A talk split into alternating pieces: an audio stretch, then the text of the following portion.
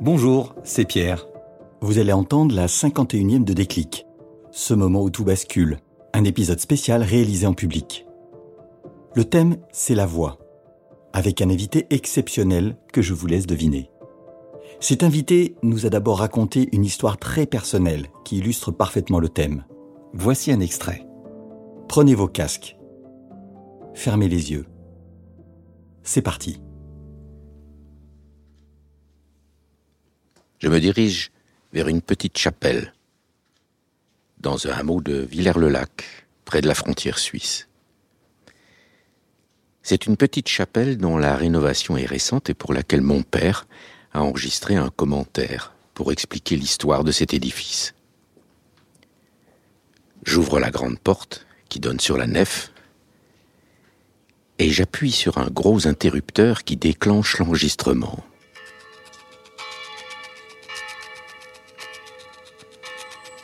Le son n'est pas de très bonne qualité.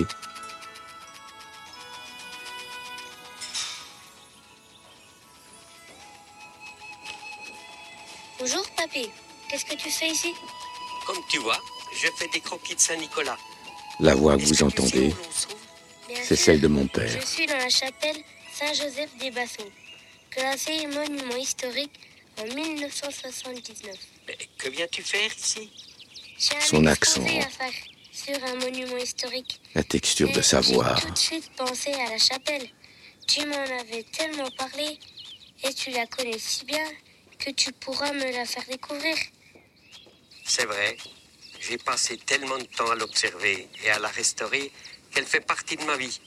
Je la connais dans ses moindres détails. Alors, dis-moi déjà ce que tu sais. J'écoute.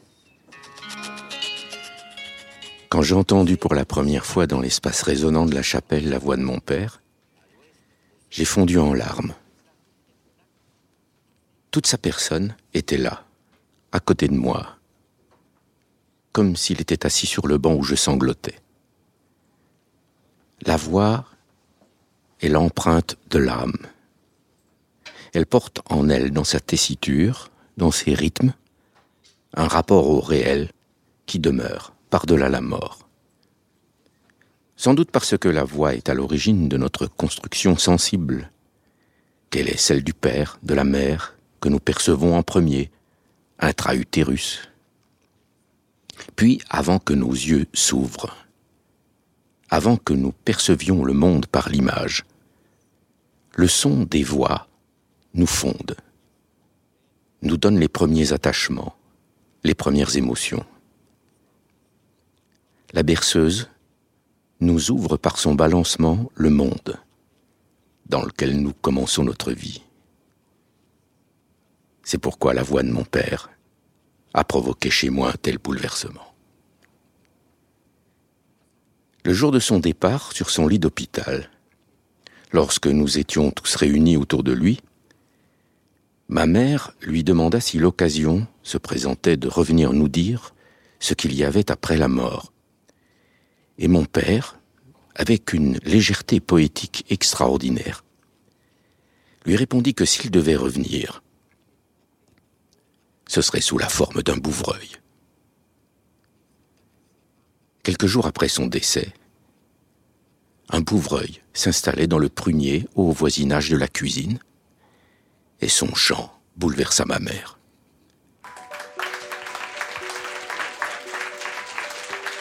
D'abord, merci beaucoup. Vous avez tous reconnu Hervé Pierre de la Comédie Française. Il est 18h20, jour de grève, et cet épisode hors série se déroule à Malakoff, en public, siège de Kea et de Toutac. Et nous sommes entourés par des curieux, des passionnés qui ont bravé les incertitudes pour être là pendant cette demi-heure pour entendre Hervé Pierre, acteur de la Comédie Française, nous parler de son expérience exceptionnelle d'homme de théâtre et de cinéma, et singulièrement du pouvoir de la voix, thème de cette masterclass. Merci à Gilles Auguste, qui doit être dans l'assistance, de nous avoir mis en relation. Bonjour Hervé. Bonjour. Il y a un mois, pendant 30 minutes, à la fin de la dernière de Galilée, dont tu jouais le rôle titre dans la salle Richelieu du théâtre français, tous tes compagnons de route, acteurs et techniciens, t'ont rendu hommage pour ta carrière de 15 ans aux Français. Et les quelques, je peux me tromper, 109 pièces que tu as jouées et les dizaines de films et séries télé où tu as inscrit ton nom. Ce parcours exceptionnel sur les planches, au cinéma, s'est doublé d'expériences particulières comme celle de lire La promesse de l'aube de Romain Gary aux éditions Gallimard et d'être le rôle principal dans la série audio de Radio France 57 rue de Varennes. Et d'ailleurs, avant de te demander quel est ton déclic, j'aimerais te faire entendre un extrait sonore. Bonsoir messieurs. Bonsoir. Ne dérangez pas pour moi, je viens faire un peu de rameur.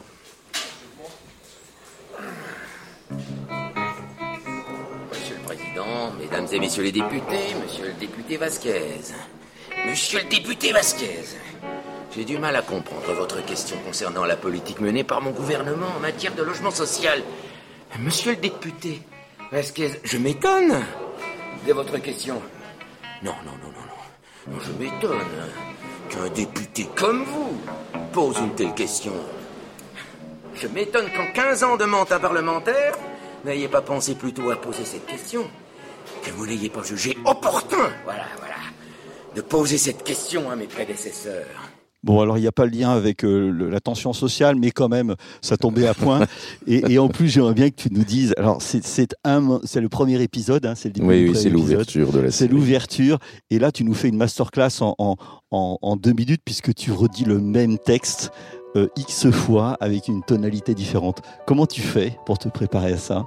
Ça vient tout naturellement? Là, en l'occurrence, euh, avec Cédric Ossir, qui était réalisateur de cette série audio, le travail, en fait, était très surprenant parce que pour la première fois à la radio, j'étais pas dans un studio, euh, dans le confort du studio, dans le silence du studio, mais on tournait beaucoup, en fait, en extérieur. C'était, en fait, comme du cinéma. Donc euh, là, j'étais vraiment dans une salle de sport et, et, et- donc j'avais mon, mon texte que j'avais scotché un peu partout sur les appareils. Et puis, euh, et, et- en fait, c'était dans l'instant que les choses s'inventaient, en fait. Et donc, euh, ça a une force de vérité et de présence qui est formidable, quoi, par rapport euh, à ce qu'on a l'habitude de faire euh, dans une narration plus, plus conventionnelle, en fait. Et là, je viens d'enregistrer, après La gloire de mon père de Pagnol, je viens d'enregistrer Le château de ma mère. Là, j'ai enregistré ça la semaine dernière. Et ben, c'est c'est effectivement tout un, un autre rapport, en fait, à la création audio.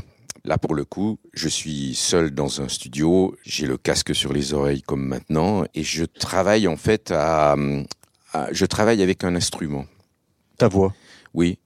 C'est-à-dire que dans 57 rue de Varennes, je m'amuse. Un peu comme si, finalement, je sais pas, la différence qu'il peut y avoir euh, au niveau de la musique, euh, c'est 57 rue de Varennes, c'est quelque chose de très populaire, de très simple, de c'est presque comme un bal, quoi. C'est presque on apprend à danser avec les autres, on s'amuse, on, euh, et puis ça coupe, ça nettoie, mais sur le château de ma mère, là pour le coup, je sais que je travaille avec un instrument, comme un musicien travaille avec un instru, son instrument de musique. Et donc l'é- l'émotion, en fait, n'est pas l'émotion qu'on ressent, mais l'émotion qu'on transmet. Et donc il n'est pas question d'être soi-même, en fait, dans l'émotion, mais de savoir produire cette émotion. Donc j'ai appris ça, en fait, euh, quand j'étais un jeune acteur. J'ai enregistré aussi un roman d'Alain Gerbert, et je commence à travailler avec la, réalisatrice qui arrête et qui me dit ah, ça va pas, ça ira pas. Et donc euh, moi j'étais jeune acteur, j'étais très troublé. Je, je, je, qu'est-ce qui, qui va pas? Il me dit mais tu, tu n'es pas en fait avec moi, t'es pas là. Donc euh, il faut que tu mettes le casque sur tes oreilles. Euh, Je lui dis mais ah, non non mais je vais pas entendre ma voix, je déteste ça, c'est c'est horrible. Et en fait elle m'a appris justement à travailler avec euh, la distance nécessaire pour produire en fait euh, de l'émotion. Et, et en fait, ça a changé radicalement le rapport que j'ai eu après à ma voix.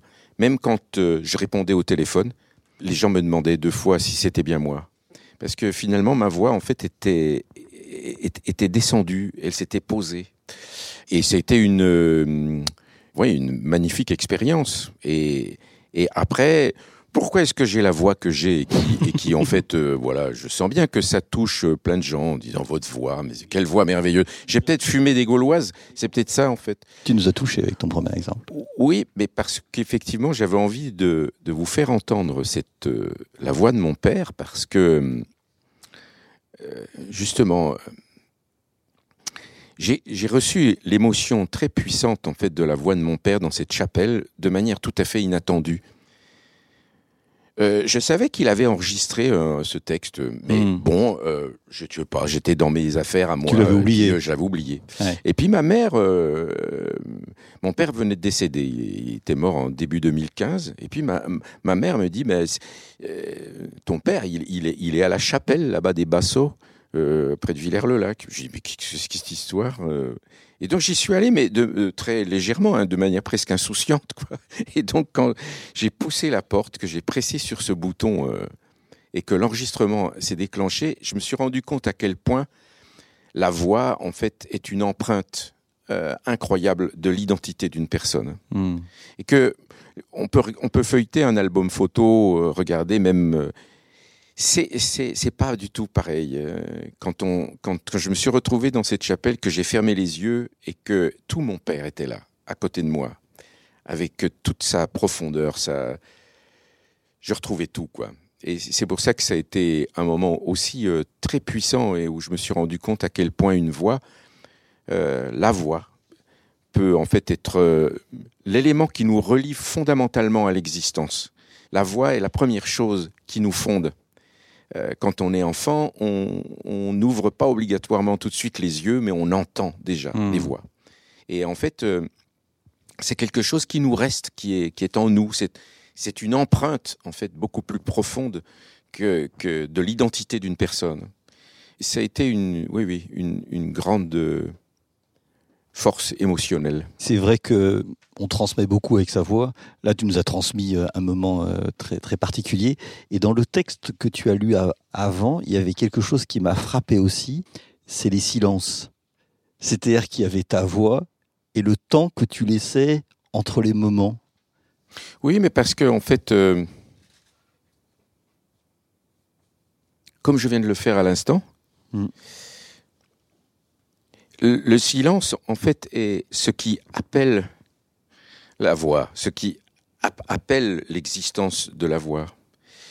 Et, c'est parce que on est dans euh, cet espace, en fait, du silence, qui, n'est jamais vraiment le silence mais euh, parce qu'on a même nos bruits intérieurs, on, on est environné de, de, de bruit. Mais il y a un moment où, si on arrive à, à accepter ou le silence ou à faire silence, à ce moment-là, les éléments constitutifs de la voix prennent une force, une puissance euh, qui, est, beaucoup plus grande. Et puis sans doute aussi que, le silence, en, fait, est, ce qui nous constitue fondamentalement. On, parle beaucoup, on échange énormément, on fait beaucoup de bruit. Mais quelquefois, en fait, quand on arrête, quand on se pose, quand le silence s'installe, on se rend compte à quel point, en fait, on est en vie. Et quelquefois, on, on l'oublie, en fait. On oublie. Mais voilà, le silence, en fait, permet de, de nous rappeler qu'on est vivant. Oui, ça, ça me fait penser euh, à un moment de la pandémie où, il où il y avait plus de voitures dans Paris. On s'est Exactement. écouter, à, à entendre oui. les oiseaux. C'était, extraordinaire. Et il y a un autre, une autre chose que tu as dit tout à l'heure qui, qui m'a frappé. Tu as parlé de la texture de la voix.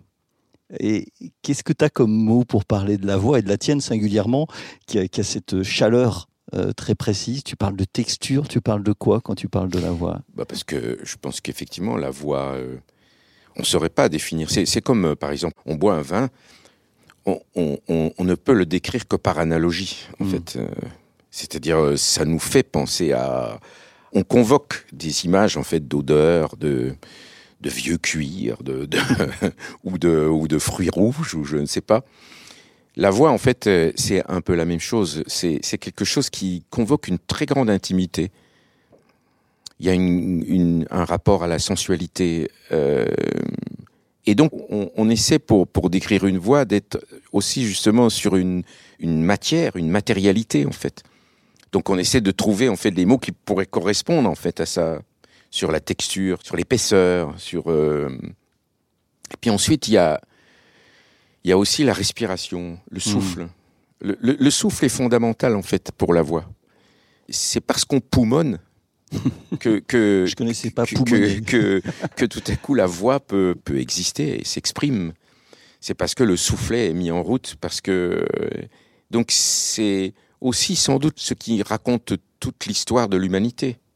Euh, on ne sait pas exactement comment le langage nous est venu, et, mais sans doute que c'est lié au fait qu'on s'est redressé, qu'on s'est mis debout, que ça a libéré de l'espace dans la, tête, que ça a libéré le, larynx, que donc il, a pu vibrer de, mieux, de manière différente, euh, voilà. Et puis ensuite, c'est toute l'histoire de notre culture, de toutes les cultures du monde, de comment en fait on est arrivé au langage et comment on est arrivé à la communication. Et il y a en fait dans les voix toute la diversité en fait de l'espèce humaine, toutes les diversités de l'espèce humaine. Il y a peut-être dans la voix euh, une empreinte aussi complexe qu'une empreinte digitale. Hmm. Mais euh, d'ailleurs, je, je, souris parce que je te vois avec ton micro, alors que quand tu étais sur la scène du théâtre français, tu n'avais pas de micro. Euh, quelquefois, hein, si. Quand même, quelquefois. Maintenant, on est rattrapé par la technologie. Euh, et, donc, euh, donc j'ai aussi. Est-ce que, est-ce que, est-ce que, tu, est-ce que quand même, tu fais une grande différence quand tu joues ta voix avec ou sans micro? Quand on est au théâtre, parfois on a l'impression que les, les, les acteurs parlent fort, oui, nécessairement, oui. Nécessairement pour se faire bah entendre. Mais est-ce que quand tu as ton micro, ou que tu es dans un studio, ou que tu es sur scène, tu as l'impression de jouer avec ta voix différemment? Mais c'est la, c'est la différence qu'il y a aussi euh, entre le théâtre et le cinéma. Hmm. C'est-à-dire que le, au théâtre, quand euh, je suis sur une scène de théâtre, je sais qu'il il faut que la personne qui est au dernier rang de la salle euh, m'entende hmm. aussi bien que la personne qui est au premier rang. Ça veut donc dire qu'il faut que, que j'élargisse, que je, je puisse euh, donner une, une puissance à la voix qui, qui permette à tout le monde, en fait, d'être, qu'il y ait une égalité, en fait, d'écoute. Donc c'est très, c'est un rapport à la générosité. Ah, tu donnes beaucoup, tu, physiquement. Oui, il faut accepter en fait que ça, ça soit un exercice qui est d'ordre physique. C'est pour ça aussi qu'au théâtre, il y a un apprentissage de la voix. D'accord. Euh, qu'il faut, il faut apprendre à, à travailler la colonne d'air. Il faut être solide. Il faut avoir euh, une vraie puissance. Et ça te fatigue beaucoup quand tu passes. Euh, bah, ça dépend des rôles. deux heures et demie quand même. Ça, ça, dépend des rôles, ça dépend des. Euh, ce qui m'a, un, un, des personnages qui m'a le plus épuisé, c'était Per Gunt, euh, parce que c'était quatre heures de spectacle que que que c'était euh, des grandes courses sur 40 mètres. Euh, et donc, je, quand je sortais de scène, il fallait que je recours pendant 40 mètres pour re-rentrer. J'étais épuisé. Je me faisais des déchirures musculaires. enfin, c'est un challenge physique, en fait. et donc, euh, donc, il y avait là, au niveau de la voix, une tension extrême. Donc, je me suis retrouvé certains soirs avec la voix dans les chaussettes qui était partie, qu'il fallait. Donc, je me faisais des piqûres de cortisone pour que ça revienne, pour que, voilà, c'était chargé, quoi. Mais après, euh, euh, quand, quand, on a travaillé justement le, le souffle, la colonne d'air, euh, la musculation en fait qui, qui est nécessaire pour une, une voix parlée ou chantée sur une scène de théâtre, après il y a, y a, une économie aussi mmh. de ça qui s'installe. Au cinéma, c'est totalement égoïste. J'ai pas d'effort à faire ouais. parce que l'ingénieur du son, c'est son boulot. Mmh. Et donc, euh, et donc, il faut qu'ils viennent chercher en fait euh, la voix. Donc, euh, il y a des micros HF, il y a, y a des, on perche la, la, la, voix et tout ça. Et en fait, on joue pour soi. Et la caméra vient voler en fait les choses. Et donc, c'est pas moi qui suis maître du, du jeu. Le réalisateur va enregistrer un certain nombre de choses et tout va se fabriquer au montage. Hmm. J'aurais, j'aurais été impliqué sur certaines choses, ça aurait, ça sera coupé, ça n'existera pas. Je ne sais pas ce que sera en fait la finalité de ce qui a été enregistré. Par contre, quand je rentre sur une scène de théâtre, c'est moi le patron. Je sais très bien comment ça commence, comment ça va finir. Je sais très bien quelle énergie ça va me demander et comment je peux fédérer une salle. Hmm. Au cinéma, c'est quelque chose qui m'échappe. Tu peux être surpris du résultat. Ah ben totalement, c'est-à-dire tu peux ne pas exister carrément. Hein. Mais, mais ce qui est émouvant, c'est c'est que tu vas aller chercher dans, dans une intimité beaucoup plus grande en fait au cinéma. Parce que tu, Euh, tu, voilà. tu sais que tu as une économie de moyens, tu t'en donnes moins, donc tu es plus tourné vers toi-même. Bah euh, oui, c'est-à-dire qu'on se rapproche le, de plus en plus de soi, on, on est de plus en plus proche de, oui, d'une intimité euh, liée à, dans la relation au personnage, mais mais aussi à soi-même. Parce que la caméra, elle voit tout, elle rate rien. Et donc, euh, moi, au théâtre, je peux fabriquer, même si on peut, on voit un peu la fabrication, c'est pas très grave. Hmm. C'est pas très grave parce que c'est le, c'est le geste euh, qui va importer. Mais, mais au, au- au cinéma, c'est, tout se voit. Et là, tu parles de, de précision, hein, de, de justesse. Et j'ai envie qu'on passe du- des voix aux mots. C'est-à-dire qu'à un moment donné, la voix, elle, elle n'existe pour chanter, mais elle existe avec des mots. On a l'impression que tu es gourmand des mots. Quand tu nous as lu le texte de Tarkovsky tout à l'heure, c'est pareil. On sentait que chaque mot euh, portait. Tu, tu as écrit toi-même, tu lis beaucoup. Comment tu, tu, tu joues avec ces mots? Parce qu'on a l'impression que tu joues. Moi, en fait, quand j'ai commencé le théâtre, je viens donc de ce, ce- ces plateaux du Haut-Doubs euh, dont je parlais, où, euh, où mon- mes parents faisaient du théâtre amateur. Mais pour moi, au départ, en fait, être acteur, c'est l'histrionisme. C'est Jacqueline Maillan, Michel Roux, euh, voilà, que je voyais à la télévision. C'est ça, pour moi, le théâtre au départ. Puis, en fait, je fais des découvertes au fur et à mesure de mon apprentissage à l'école du théâtre national de Strasbourg. euh, je fais des rencontres. Et puis, je découvre, en fait, que le théâtre est, est fait, est fait aussi euh, de la parole des poètes, que c'est un travail singulier, euh, particulier, que de travailler les mots. Et, et, et donc, donc, je fais des découvertes qui sont bouleversantes, euh, parce que je découvre un continent qui est celui de la poésie. Hmm. Et, et à partir de ce moment-là, je, je, je me rends compte qu'on est aussi acteur pour le divertissement, mais aussi on, on, on l'est pour, euh, pour ouvrir des portes, des portes qui sont de l'ordre d'une sorte de, conscience rêveuse qui appartiennent aux spectateurs, aux auditeurs, euh, des consciences rêveuses qui fait que les mots des poètes sont, sont tout à coup des, perles rares qui se déposent délicatement, en fait, et qui produisent des effets dans, dans l'esprit des auditeurs. C'est tout à coup ce, ce partage, cet échange, qui fait que nous, comme acteurs, on, on est des passeurs. Mais avoir le plaisir, en fait, de trouver chez un poète un rythme dans, dans, dans l'écriture, une pensée qui se, qui se construit, qui se fabrique, et savoir la transmettre à d'autres, Hmm. ça c'est un plaisir extraordinaire, extraordinaire. Et je, je fais lien, puisque je disais tout à l'heure que tu as enregistré euh, un livre de Romain Gary et puis, et puis d'autres.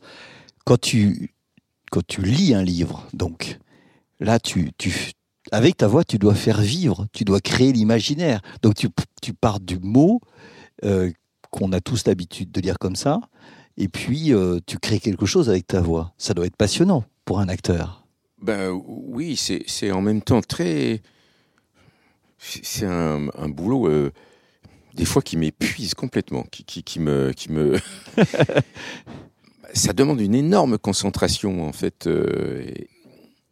Mais effectivement, quand je travaille sur un texte, je me suis rendu compte que j'avais besoin en fait de, de marquer euh, ce texte. J'ai un crayon et je mets des, des Comme des une partition? Oui, un peu. Je mets, je mets des signes, en fait, qui correspondent quelquefois à, à la ponctuation, mais quelquefois euh, parce que je pressens qu'il y a quelque chose qui doit être différent, que j'ai envie de créer un, un arrêt ou, ou- ou une accélération à un certain moment. Et, et donc, je travaille comme ça, en fait, le texte en le, en le biffant. Euh, et, et donc, quand je rentre à l'intérieur de, de- du texte, en- quand je suis en train de le lire, je suis évidemment avec quelqu'un qui réalise, donc, euh, donc Ouais. qui, qui va en fait m'arrêter, me faire reprendre, etc. Mais j'essaie aussi de d'emporter en fait l'imagination de l'auditeur vers des endroits où je me dis là, là, je, je peux créer une attente, un désir, une, euh, voilà, je, je crée une suspension. Je sais que je Tu vais nous emmènes, en fait. et, et- mais c'est c'est délicieux, quoi. C'est Ouais. c'est- c'est délicieux. Et des fois, je réécoute, puis je me dis, euh, bon, ben, ouais, c'était pas très réussi. Mais, mais quelquefois, je me dis, ah oui, là, euh, c'est vrai que le voyage est joli. Mais j'ai fait un voyage, j'ai fait un Paris-Toulouse avec un livre audio, 7 heures de conduite. J'ai commencé et j'ai fini avec le livre audio. Ben oui, oui, oui. Je suis oui. resté éveillé. C'était une Ben bonne nouvelle. Non, mais c'est merveilleux, c'est des voyages extraordinaires. Ouais. Ah oui, vraiment.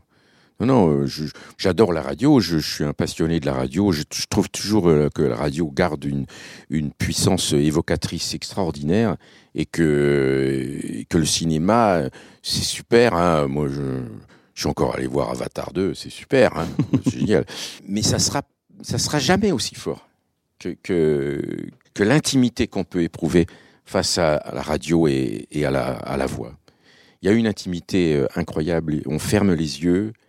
Euh, je suis en train de dire un texte d'ailleurs. Euh, euh, J'ai joué ça samedi soir à, à l'Opéra de Reims sur Orphée, prophète, un texte de Jean-Pierre Siméon qui est très Mhm. très beau et, et qui est justement sur le, la, la beauté du chant de- poétique euh, créé par Orphée et où, par-delà la mort, euh, alors qu'il est allé rechercher Eurydice et, puis qu'il l'a reperdu euh, parce qu'il s'est retourné, euh, qu'il reste en fait dans sa production poétique un chant, un chant qui est celui de, de l'âme du poète qui survit à sa mort.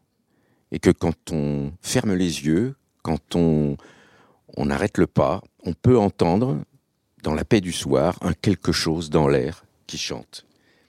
Et que c'est l'âme d'Orphée qui a rejoint Eurydice et que leurs âmes qui s'aiment, s'embrassent et se répondent chantent un chant qui n'a pas de fin.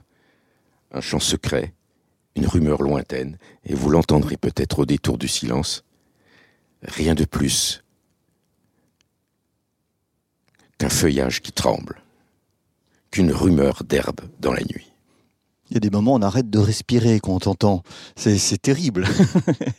Et Hervé, écoute, on s'achemine vers la fin de, de, de ce- cet échange. Je crois qu'on aurait, on aurait pu continuer très très longtemps.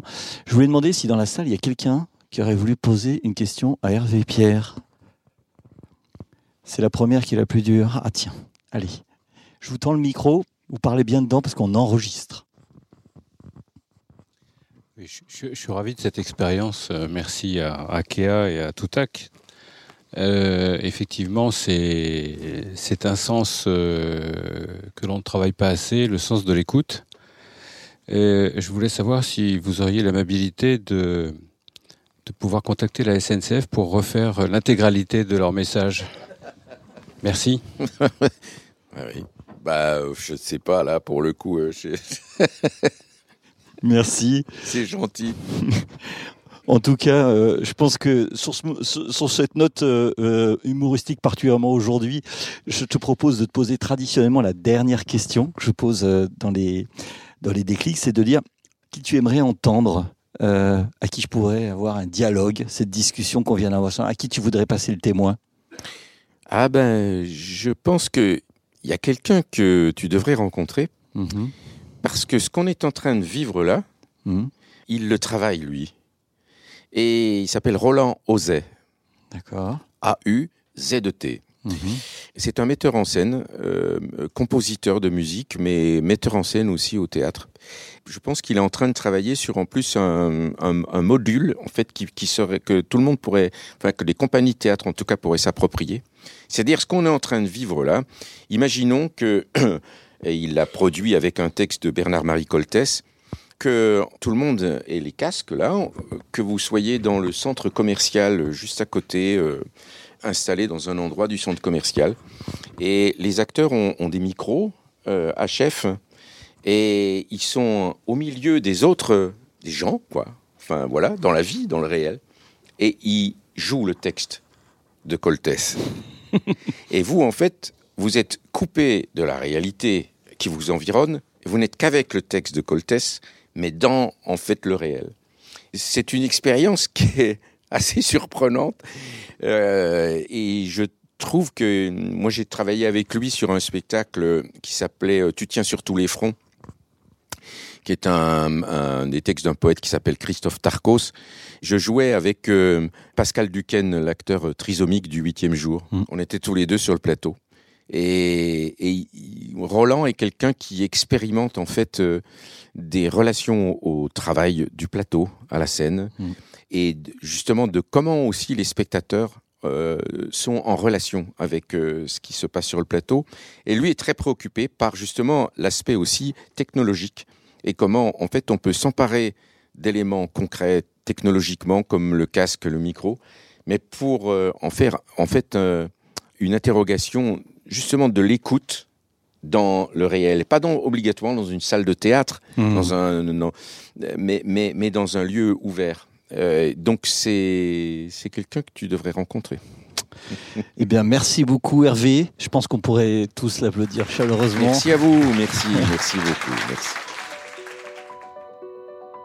Ce podcast est produit par Toutac, la voix de la formation.